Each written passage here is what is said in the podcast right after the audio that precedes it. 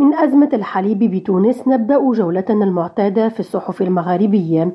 إذا اهتمت صحيفة الجمهورية بأزمة الحليب بتونس مشيرة إلى تأكيد رئيس نقابة الفلاحين الميداني الضاوي أن أزمة هذه المادة ستعود من جديد بالبلاد مع نهاية فترة ذروة الإنتاج. ونقلت الصحيفة عن النقابي الضاوي قوله الانفراج الحالي بتونس المسجل في التزويد بمادة الحليب ناتج عن هذه الفترة التي تعتبر فترة ذروة في إنتاج الأبقار لمادة الحليب. بالجزائر ذكرت سور l'Algérie أن موعد محاكمة الصحفي إحسان القاضي المعتقل منذ نهاية دجنبر الماضي من قبل السلطات الجزائرية حدد في الثاني عشر من مارس.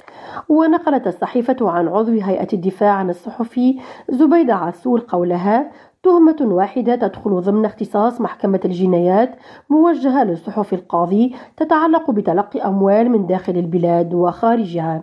بموريتانيا اهتمت الصحف بإعلان اللجنة الموريتانية المستقلة للانتخابات بتمديد الإحصاء الإداري ذي الطابع الانتخابي لمدة 15 يوما وإلى غاية الثالث عشر من مارس المقبل. ونقلت عن اللجنة توضيحها أن قرار التمديد أتى بعد تقييم العملية وتشاور موسع واستطلاع آراء الناخبين. نرجس بديرة ريم راديو تونس.